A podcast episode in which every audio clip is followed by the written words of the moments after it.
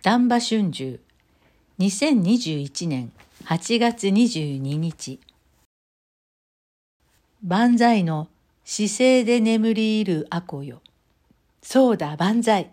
生まれて万歳。歌人、田原町さんの歌だ。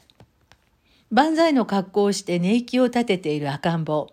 その姿にこの世に生まれ出たことを祝福する親の気持ちが素直に伝わってくる。ただ、今後子供にどんな未来が待ち受けているのかと考えると少し気が塞ぐ。温暖化をはじめとした異常気象はさらに進行するのではないか。新型コロナを上回るような感染症が発生しないか。そんな心配をほじくり出していると種は尽きない。8月24日は地蔵盆だ。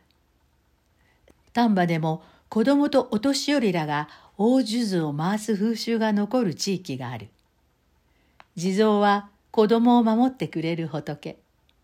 命を落とした幼児が西の河原で石を積んで遊んでいると鬼が現れて石を崩す。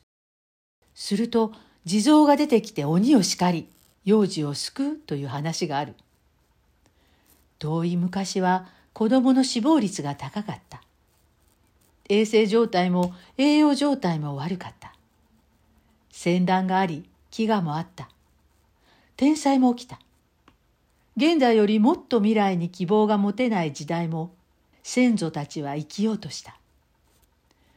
そんな中で生を受けた子供に寄せる親の気持ちには切なるものがあり、だからこそ地蔵菩薩の信仰が生まれ広がったのではないか生まれて万歳。地蔵菩薩信仰が形を変えようとこの親心には変わりはない。